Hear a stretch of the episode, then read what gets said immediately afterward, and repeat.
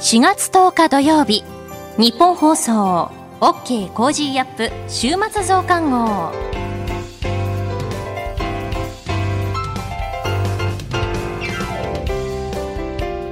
ニッポン放送アナウンサーの新行市佳です。OK Cozy up 週末増刊号。今週の放送でセレクトした聞きどころ番組へ寄せられたメッセージ今後のニュースの予定などを紹介していくプログラムです。毎週土曜日の午後に更新しています。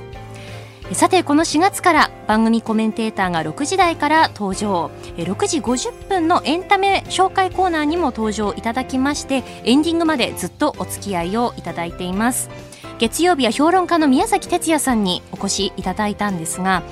7時台はコロナ禍の日本の経済対策についてなど伺ったりもしました。そんな中ですね6時50分のエンタメのコーナーでえこのポッドキャストや YouTube チャンネルではあのカットしているコーナーなんですけれども「仮面ライダー生誕50周年記念」ということで映画「新仮面ライダー」が、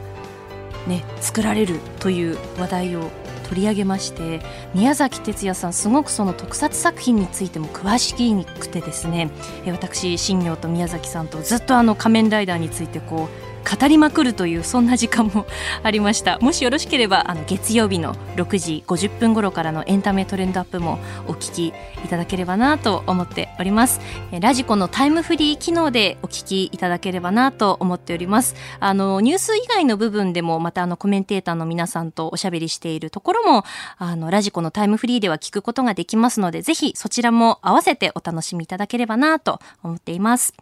さあそしてここで番組から大切なお知らせです。4月19日月曜日からの Cozy up は、毎度おなじみ2ヶ月に1回の特別企画をお送りします。今回はコロナワクチンについて掘り下げていきます。首都圏知事も登場。新型コロナ変異株から国民を守れ。 Cozy 専門家会議。いよいよ高齢の方へのコロナワクチンの接種が始まります。えー、そこでコージーでもとことん掘り下げていきます。4月20日火曜日には埼玉県の大野元弘知事、21日水曜日には神奈川県黒岩祐二知事が決定しています。これから続々とラインナップ追って発表します。さらにコメンテーターの皆さんも6時15分から、えー、さらに前倒ししてご登場いただきます。最新のニュースたっぷりと解説していただきますよ。19日月曜日ははジャーナリストの須田慎一郎さん。20日火曜日は数量政策学者の高橋洋一さん。21日水曜日は国際政治学者で慶応大学教授、皇位継承に関する有識者会議のメンバーでもある細谷雄一さん。22日木曜日、経済学者で明治大学准教授の飯田康之さん。23日金曜日、外交評論家の三宅邦彦さんとなっています。それでは OK Cozy up 週末増刊号、今回のメニュー紹介します。まずは今週の聞きどころ、そしてこれからのニュースの予定、さらにトレーダーで株ブロガーのひなさんにご登場いただきまして、今週の株式市場のまとめと来週の見通しについて伝えてもらいます。後半は Cozy up コメンテーターがゲストと対談するコーナー。今回もジャーナリストのおじき須田慎一郎さんと評論家の金美齢さんに登場いただきまして、台湾をテーマに掘り下げていきます。えー、それではここで今週のニュース振り返っていきましょう。まん延防止等重点措置3府県の6つの市で実施。フランス、日本、アメリカ、オーストラリア、インドの海軍による共同訓練が開始。2月の景気動向指数2ヶ月ぶりに悪化。菅総理原発処理水の海洋放出近日中に判断。アメリカ北京オリンピックへのボイコット発言を訂正。G20 最低法人税率やデジタル課税など今年半ばの合意目指す。まん延防止等重点措置、東京、京都、沖縄も12日から追加へ。韓国のムンジェイン大統領、2つの市長選での敗北を認める。えー、こういったニュースについて取り上げました。それでは今週取り上げたニュースを一つ振り返ります。4月7日水曜日、ジャーナリストの佐々木俊直さん、教員不足の全体調査について伺いました。それでは今週のプレイバック教員不足の全国調査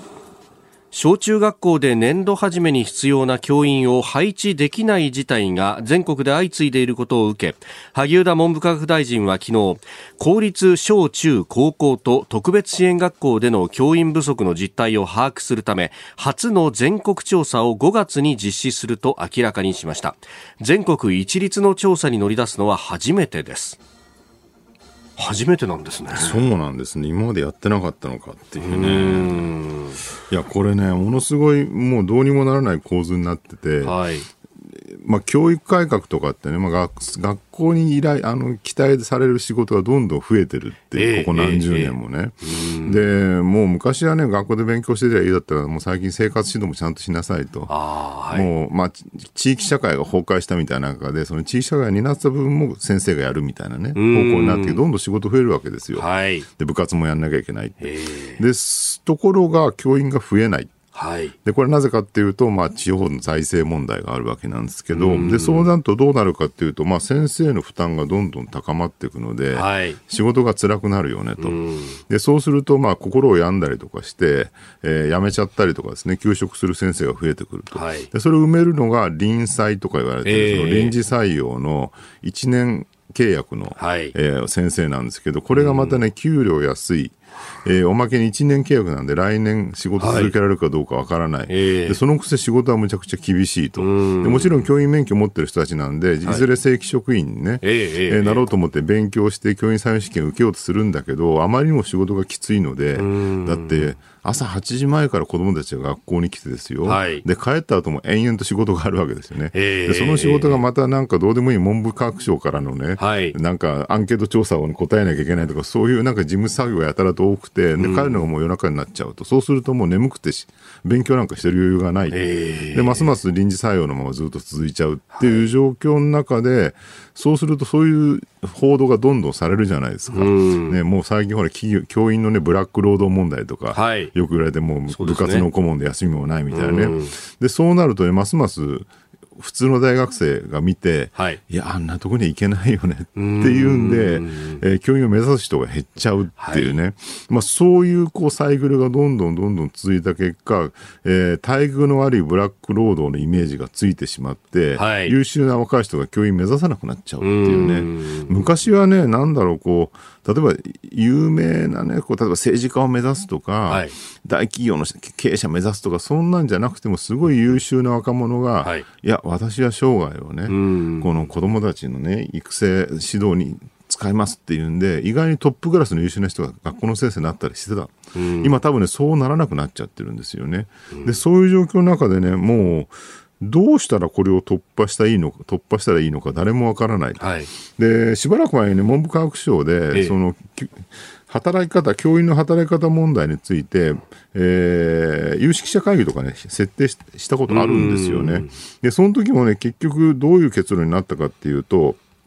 これ2017年ですね、はい。えー、中国教育審議会、いわゆる中教審に学校における働き方改革特別部会っていうのを設置して議論したんだけど、結局ね、その時に本丸は何なのかっていうと、もうこれは教員の定員のね、大幅増しかないだろうという話になったんだけど、はい、そうなった瞬間に、うん。えそれはできませんと終わってしまった。できませんと終わる。要するに、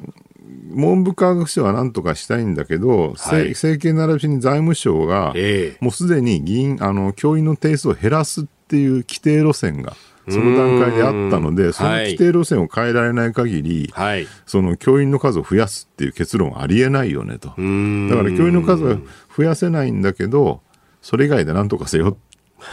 っていう結論になってしまったと。じゃあこれじゃどうしようもないよねっていうんで、その部会はね、終わっちゃったみたいなんですよね。うん、結局そこにっていうね。えー、今日のキーワード、教員不足の全国調査でした。この後はこれからの1週間のニュースの予定、番組やニュースに関してのメッセージやご意見、そして今週の株式市場のまとめと来週の見通しについて、 Cozy up コメンテーターがゲストと対談するコーナーと続きます。どうぞ最後までお付き合いください。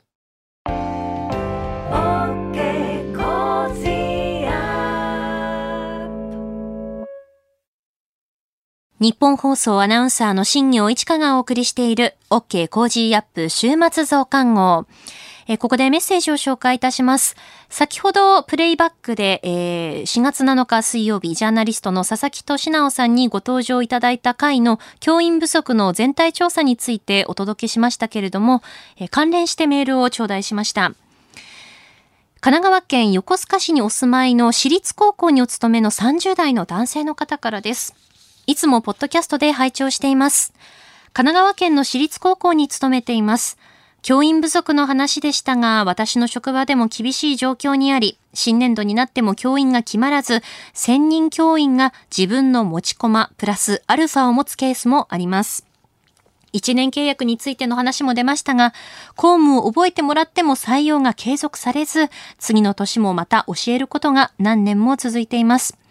確かに仕事が肩となり正式採用への阻害になるのもありますが、常に働いている教職員の業務引き継ぎができず、常に同様の業務が続くという負担があり、両方に影響が出ていると感じます。早く改善しなければ、高校生や大学生は教員を目指すことを諦めてしまうのではないかと危惧をしています。教員は成長段階の児童生徒と向き合い、夢や目標を応援、支援ができるいい仕事であると感じています。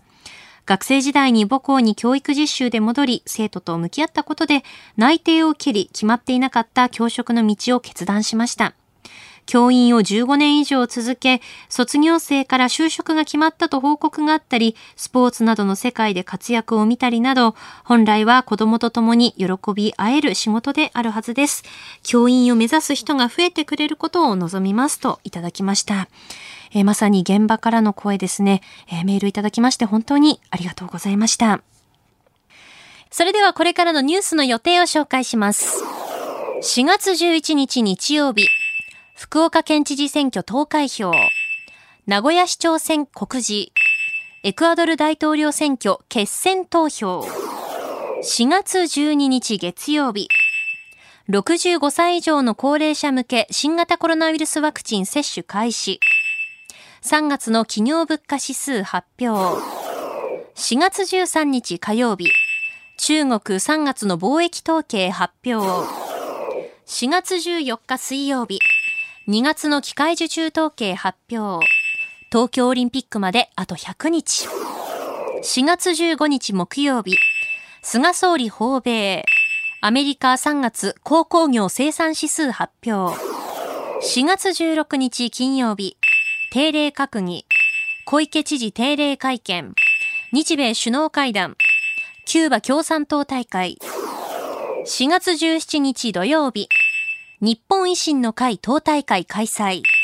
中国1、3月期 GDP 国内総生産発表。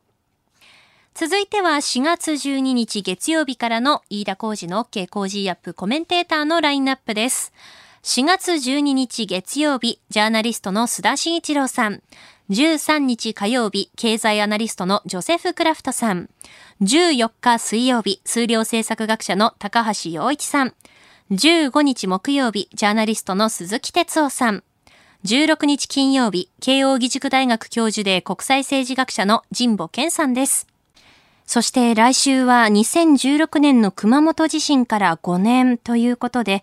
現地熊本とつないでお届けします。さてこの後はトレーダーで株ブロガーのひなさん登場です。今週の株式市場のまとめと来週の見通しについて伝えていただきます。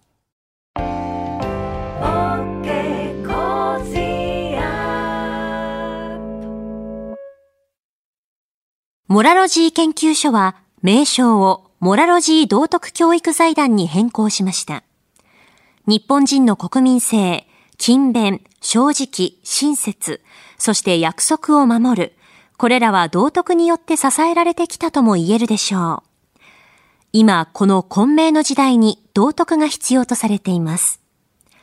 あらゆるシーンで持続可能な社会の発展に、モラロジー道徳教育財団は、人づくり、国づくり、企業づくり、家庭づくりを応援します。道徳で人と社会を幸せに、モラロジー道徳教育財団。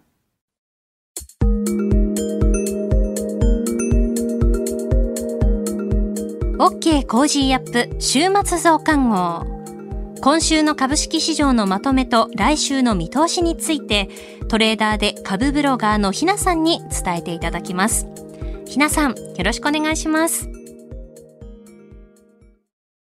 ひなです。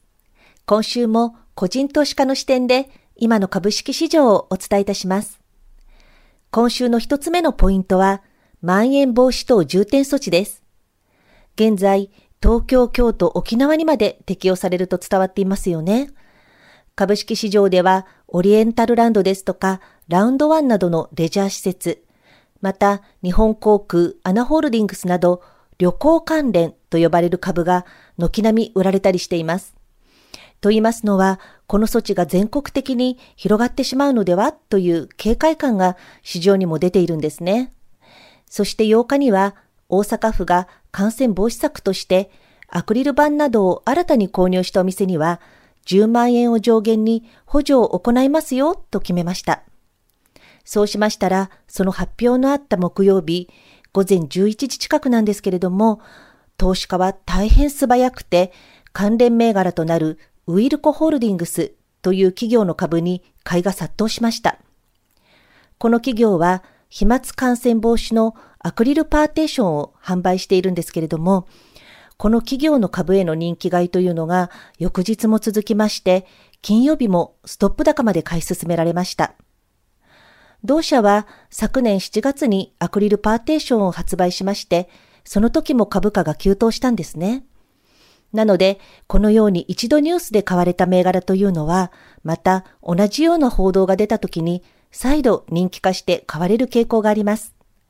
その時にトレードしていなかったとしても、このニュースの時には、この銘柄が買われたということを記録しておくと、次のチャンスに乗りやすくなるんですね。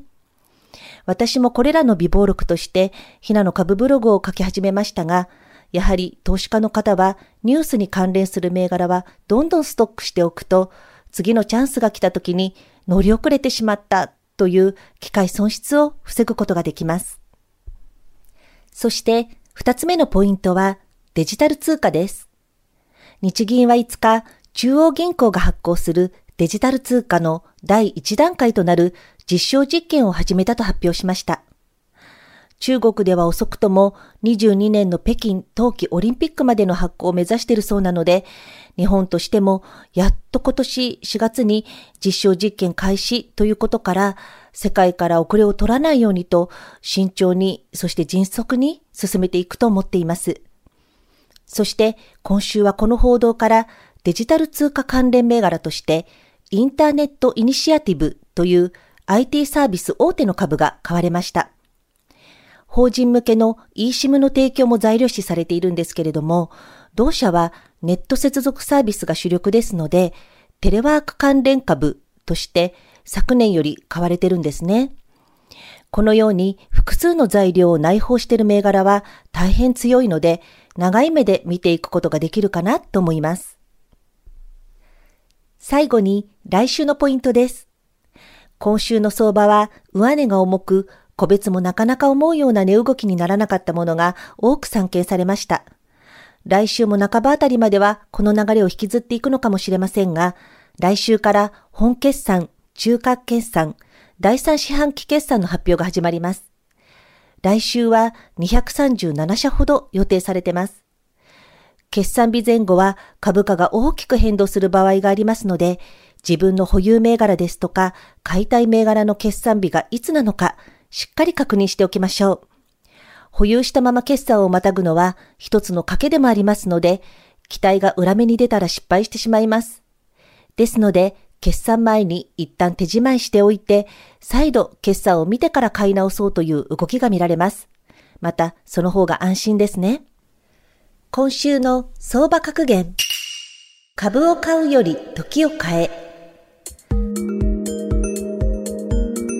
株を選ぶ前に時を選べというアメリカのウォール街で生まれた格言が元になっています。投資する対象よりも投資する時期、タイミングが大事という教えです。どんなに良い内容の銘柄でもタイミングを見誤ると高値つかみになってしまいますし、反対に内容があまり良くない銘柄でも売られすぎて株価が底値圏に到達していれば、リバウンドを狙うこともできます。同じような格言に、漁師は潮を見るというものがあります。潮の満ち引きを見ながら漁をする漁師のように、相場の流れを見ながら波に乗ることの大切さを表しています。以上、ひながお伝えしました。トレーダーで株ブロガーのひなさんに今週の株式市場のまとめと来週の見通しについてお聞きしました。ひなさんのひなの株ブログではおすすめの銘柄、株のお話や投資情報など発信されています。ぜひチェックしてみてください。OK Cozy up 週末増刊号。お知らせを挟んで OK コージーアップのコメンテーターがゲストと対談するコーナーです。今回もジャーナリストの須田慎一郎さんが登場。元台湾総統府国策顧問で評論家として活動されている金美齢さんをお招きしてお送りします。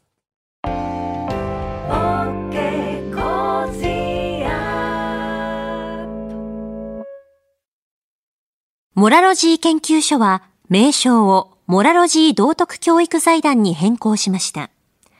日本人の国民性、勤勉、正直、親切、そして約束を守る。これらは道徳によって支えられてきたとも言えるでしょう。今、この混迷の時代に道徳が必要とされています。あらゆるシーンで持続可能な社会の発展に、モラロジー道徳教育財団は、人づくり、国づくり、企業づくり、家庭づくりを応援します。道徳で人と社会を幸せに、モラロジー道徳教育財団。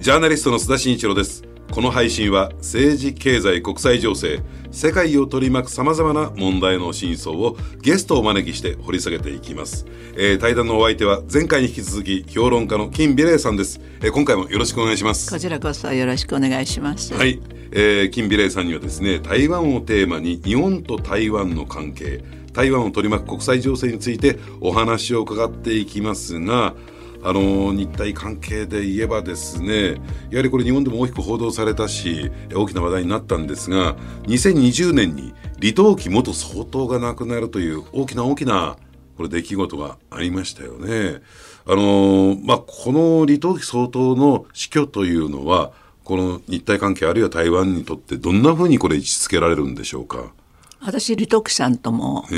かなりお付き合いがありました。はい李徳さんとは自分でおっしゃるように自分は日本人として生まれたわけですよ。うん。日本統治時代に、はい、だから自分のその教育っていうのは全部日本語を通じて、うん、あの受けたもんであって、自分は日本人が思う実は理想的な人間だって本人がおっしゃってるんですよ、うん。うん、だから彼のその基本にあるね、まあ教育教養知性、その他っていうのは全部日本語で入ってるんです。なるほど。ね、だからものの考え方がね、日本の学問知性教養の根底がそこにあるんで、うん、やっぱりねその、日本人的なところっていうか日本人と同じものの考え方をする要素が非常に大きいんだと思う。うん、でその一番大きいのは、えー、中国人の政治家っていうのは、私心の多い人なの。で李登輝さんとねやっぱり公っていうことをね、はいはい、常に考えてた人なんです。えー、でその彼がだからその相当な、の在任中初めの頃、うん、あのロータリークラブが主催するね、うん、公演にもし来る気があったらね、えー、あの用意席を用意するから来ないかって言って、えー、私すぐあのその公演だけのためにね、うん、あの飛行機前日に台湾行って、で講演を聞いて翌日戻ってきたっていうすごいスケジュール組んだことがあったんです、えそれは自分の目でね次この人を立候補した時に支持していいかどうかを決めるためだったの、うん、金さんの目に映った李登輝さんその時の李登輝さんどういう人だったんですか？だからその時にね、えあの立ってその講演をした時にね、うん、中国がねあの台湾に対していろいろ仕掛けてくるから安心してくれって、うん脚本は12本できてますと。向こうがどういうふうに来てもねそれに対応する脚本できますと。皆さん安心しなさいって。リーダーとしてのねあの迫力。しかもよ、うん、私一番前に座ってたわけよその、ゲストだから、私がいるのを見てね。キンビレイさんもご存知のようにって、そういう臨機応変なとこもあんの。で私彼との初対面っていうのはあの公演なの。で公演の前に、あの5分間ぐらいね2人で会うようなね、あの時間をね主催者がセッティングしてくれたわけ、それで私が離島機を応援するって言ったらもうね裏切り者だって散々怒られましたからね。あそうなんですか。国民党の候補だから、はいはいはい、私たちは全部反対性だったわけでしょ、でも私はね今の台湾に必要なのは離島機であると、しかも国民党の候補候補者だからね、それだ国民党のためにだけじゃない政治、うん。うん、私それをしてほしかったわけ、はい、それで国民党の候補なのに私が離島期を応援するって言ったのはねあなたは国民に選ばれてきたんであって、うん。うん、国民党に選ばれて出てきたんじゃないよと、うん。うん、国民党の票は45%、うん、ね、こちらの票は35%、はい、中間の人もいっぱいいる、うん、でもずっと反国民党の金ビレがあなたを応援するっていう意味はどこにあるかっていうと、うん、あなたが総統に当選した時に国民党のための政治をするんじゃなくて台湾人全体の人の政治をするっていうのがあなたの使命であるというメッセージなわけよ。うん、でも誰も分かってなかったけど、怒られていやいや。裏切り者だって怒られて。でもそれはね10年20年30年結構超先を見なんだ金さんのねおそらく行動だったと思うんですよ。そ,、えー、それはちゃんと受け止めてくれました？李登輝さんは？李登輝さん李登輝さんめちゃくちゃ喜んだの。私みたいな反体制派がね、えー、しかも公によせばいいのに私何でも言っちゃうんだよ。ね、それなの、うん、ね。李登その李登さんすごく喜んでくれて、えー、それで当選した時にね私に会いたいって言って、招待状が何回も来たのよ。で私はそんなことをしたらさ自分の立身出世のために応援したっていうふうに言われるの嫌だから、絶対にね答えなかったの。そしたら奥さんから電話かかってきた。私ならいいでしょっての私に会うのならった私それでも行かなかった。でもねある日ね台湾に帰ってたらね、うん、レトキさんを応援してる台南のね財閥があるんですよ。ね。その人がね、うん普通日帰りするのに私が泊まってるホテルにね、チェックインして何をするかっていうとさご飯食べに行こうって無理やり連れて行かれた先が 李徳さんとの会社だった忘れもしない、騙されて連れて行かれて、まあ、ご飯だけ食べたけどね、でその後私絶対にポスト一つもつつかなかった、うん、あのオファーもなかったけどね。あのー、今のねよくし新日派新日派っていうまああの非常に綺麗な言葉で言うんだけども台湾の人たち緊張感に、ね、置かれている非常に厳しい状況に置かれている台湾の人たち。で平和ボケしている日本人。でそこを考えていくとね結構どうですか？台湾の人も日本に対して厳しい目を向けてないんですか？あの厳しい目で見てる人もいるかもしれないけどね、うん、でも人間ってのはやっぱり刷り込まれたものがあって、ええ、世界中をね見たらやっぱりね日本が一番ね台湾にとってはね大切な国だっていうことがよかった。そう聞いて安心しましたよ。安心した？あのー、ほらまあ、安倍総理が出てきてね7年長ヶ月やった時は、えー、きちんと方向性示したけれどもその前後今も含めて結構不甲斐ない国っていうふうに映ってんじゃないかなって心配したんですよ。いやいやいやそれはね、うん、あの一つの国が完全にいいとか悪いとかとは言えないわけだから、うん、常に長所と短所があるんだけれども、安倍総理がねこれだけの長期政権やる時の選挙っていうのは、うん、意思対決って言われたじゃないですか。どうねあがいても3番手だって言われた、うん、あの選挙、ちょっと待ってよ、うん、私は少々功労がありますからね。だってね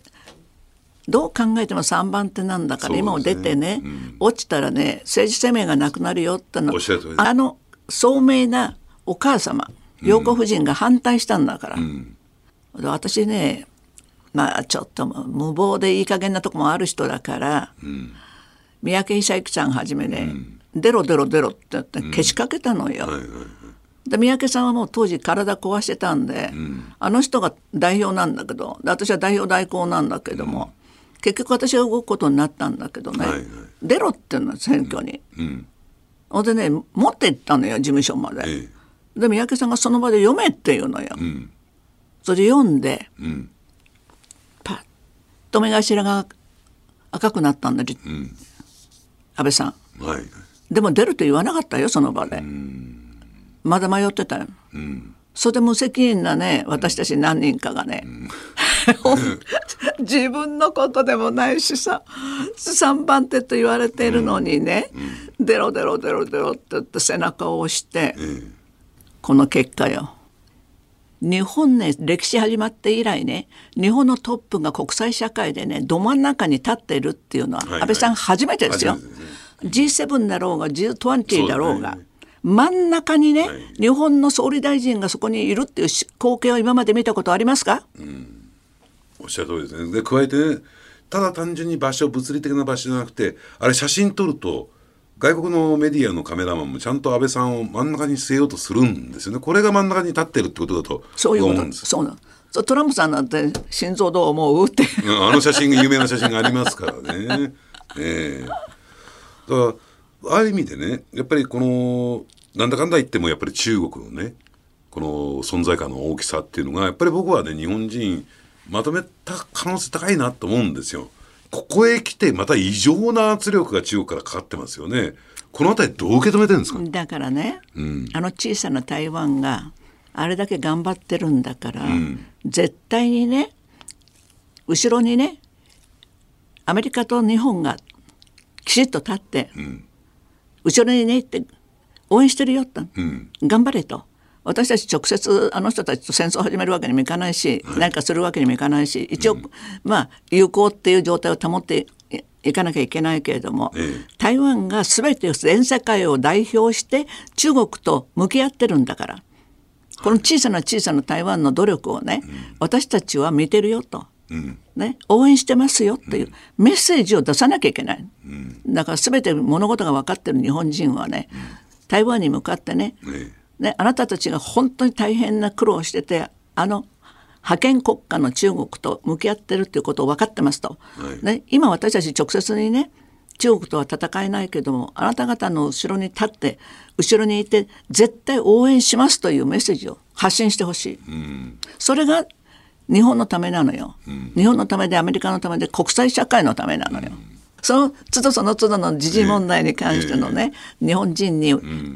今はこれをね分かってほしいとか、これを考えてくださいとか、ね。で今台湾には自由に行かれないけども、もっとねあのみんな今台湾ロスでねすごく悩んでる若い子がいっぱいいるんですよ。はいはいね、まあまあとりあえずせめてパイナップルをまず買おうね。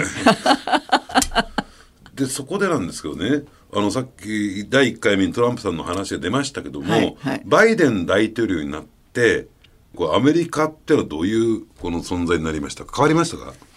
だからさ世界一強い世界一金持ちのアメリカがね、うん、今やかなりもう中国にとって変わろうとしている時のそのある意味で緊張感っていうものをね、うん、バイデンじゃなくてトランプに託すべきなのよ。うん、トランプの少々ね乱暴だけれども、分かってるまだ分かってるわけだからね、それをねバイデンに勝たせてしまったねアメリカ人っていうのはやっぱりねだから今日本語の役割が大切なのよ。でアメリカがそういう低たらくになってしまったらね今ややっぱり世界引っ張るのは日本なのよ。だから日本がしっかりしなきゃねこれ大変なことになりますよ。中国が全部だってねあの世界をコントロールしてごらんなさいよ、うん、大変なことになりますからね、はい、私中国人のことよく知ってますからね、うん、何十年この方と付き合ってきたんだから、はいはい、うん、私の小さな日本語学校っていうのは中国人一切入れなかったの。あそうなんですか。あのもちろん定員が少ないからできることなんだけどね、ねねみんながそれをすればね、私ね中国製品一切買わないからね、何十年も前から、チャイナフリーって言ってて、はいはい、もうよよかろうがね何しようが安かろうがね、私一切買わないからね、それを貫き通してるんですよ。でそれをね一人でも二人でもね多くの人がねそれをねやるべきだと私は思ってます。だけどいくら言ったってねあの響かない日本人がいっぱいいるんだよね。そう、ね,、いう点ではあれですよね。日本の経済界財界も堕落してますよねそういう点では。ビジネス、うん、ねさビジネスも大切ですよ。お金がなくちゃ何もできないから、はい、日本ね駆け引きができないのよ。必ず先に落としどころを考えといて、うん、それでねそこら辺でもう譲っちゃおうっていうかさ、うん、もう非常にねはっきりした意思っていうものをね、うん、持ってね相手と望むっていうことをね政治家もしないしサラリーマンもしないし、経済界もしないわけよ。でそれができたのは安倍晋三だけよ。なるほど。あの子供をね少子化だから、どうしても甘やかしちゃうんですよね、だから厳しさが足りないのね、もうちょっとだからやっぱりもう家庭から始めなきゃいけないと思いますね。ただね僕ね一つだけでちょっと許せないというかね最近日本で腹立ってることがあってまあ日本の政治家と言ったらいいのかな。あのやっぱりこのようやくアメリカヨーロッパが今 EU が連携して新疆自治区の問題について厳しく向き合おうとしてる向き合いつつあるじゃないですか、はいはい、ジェノサイドだと言って、はいはい、だから日本はなかなかそれをジェノサイドという認定しない、おかしいだろうって僕は思うんですよ。この辺り金さんいやだから結局その日本っていうのはいつまでたってもなんか曖昧な態度っていうかな、うん、絶対にねこういうことに対してものを言うっていうことをほとんどしてこなかったじゃないですか。うん、あの辺りはあのまあ香港問題もそうだし新疆ウイグル自治区の問題について台湾の人たちどういうふうに見てるんですか？だって今日の香港明日の台湾だもん。だから香港問題に関しては台湾は敏感でしたよ。でも私は何十年も前から言ってた、うん、香港返還の時にね、うん、あの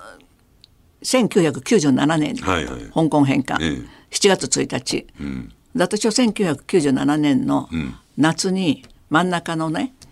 あの娘と2人で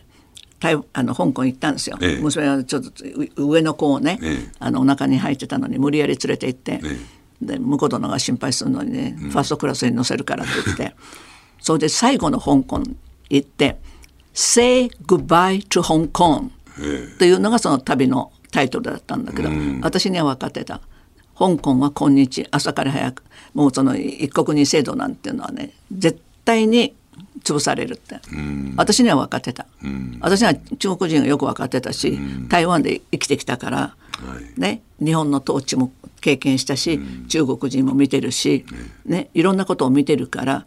私はもう香港はねこういうふうになるのはあの分かってた、うん、思ったより早くしかもなった。早くなりました早いですよ。50年ぐらい持つのかなと思いまだから一国二制度50年って言ったけど、ね、50年は絶対持たない。うん、ね、うん、